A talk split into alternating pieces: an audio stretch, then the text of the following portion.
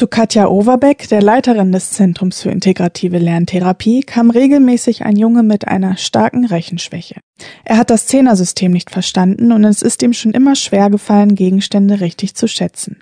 Aber der Schüler mochte es, Dinge praktisch anzupacken und hat zum Beispiel gerne gebastelt. Diese Stärke hat Katja Overbeck gesehen und gleich genutzt. Und zwar habe ich ihn einen großen Haufen Kastanien schätzen lassen. Wie viel sind das wohl? Und er hat geschätzt, ach, vielleicht sind es 35. Es waren aber 89. Und dann habe ich gesagt, hm, ich kann das jetzt selber nicht überprüfen, wie viel das sind ich stell dir hier mal ein paar Eierkartons hin, was kannst du machen? Und sofort hat er die Eierkartons genommen und hat immer zehn in einen Karton sortiert und irgendwann standen da acht Kartons und neun einzelne. Und uns war beiden klar, das sind 89 Kastanien.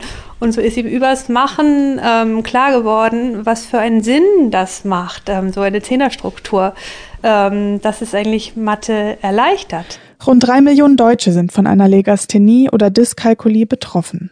Oft sind die Kinder damit überfordert, dass das Lernen nicht so klappt wie bei den Mitschülern. Sie kommen dann mit dem Schulstoff nicht hinterher. Das sorgt für Frust bei den Schülern, den Eltern und auch bei den Lehrern. Und da kommt das Zentrum für integrative Lerntherapie ins Spiel. Dabei haben die Lerntherapeuten ein Ziel vor Augen, so Katja Overbeck. Unser wichtigster Ansatz ist, dass wir das Selbstbewusstsein und die Motivation der Kinder fördern. Und das ist eine wichtige Voraussetzung, um überhaupt die Bereitschaft zum Lernen wieder zu schaffen und die Freude am Lernen zu wecken. Schon im Grundschulalter kommt es vor, dass sich Kinder für zu dumm halten, um den Stoff zu verstehen. Der Satz Ich kann das nicht wird zum täglichen Lernbegleiter. Oft kommt das bei unwissenden Eltern falsch an. Das Kind sei einfach nur faul oder bockig, weil es nicht lernen will. Vielen gelingt es tatsächlich auch, diese Lese-Rechtschreibschwäche in der Grundschule irgendwie auszugleichen. Lange geht das allerdings nicht gut.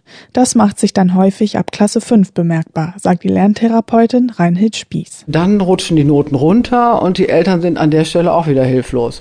Und die Schüler natürlich auch. Und wie gesagt, es passiert dann ganz häufig, dass Kinder verhaltensauffällig werden äh, als, als Reaktion auf den Druck von außen.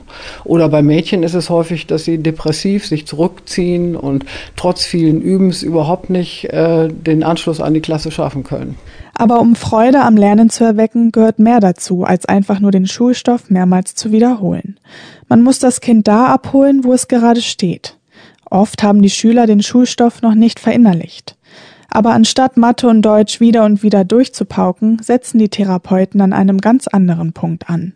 Sie versuchen über alle Kanäle Zugang zu den Schülern zu bekommen, so die Lerntherapeutin Birgit Hollmeier-Böttcher. Das heißt, es wird durchaus auch gebastelt, es wird Memory gespielt mit Buchstaben, mit Wörtern. Wir haben ganz viel Material, äh, mit dem es ganz viel Freude bereitet zu arbeiten so dass in den 60 Minuten niemals irgendwie eine Langeweile besteht, aber auch keine Überforderung. In Gruppen von zwei bis drei Kindern wird aktiv am Lernverhalten gearbeitet. Das Zentrum für integrative Lerntherapie hatte ein umfassendes Angebot zu bieten. Besonderes Augenmerk liegt dabei auf dem Integrativen. Denn neben Training für Rechtschreibung, Aufsätze schreiben oder auch Englisch werden ebenso die Eltern mit einbezogen.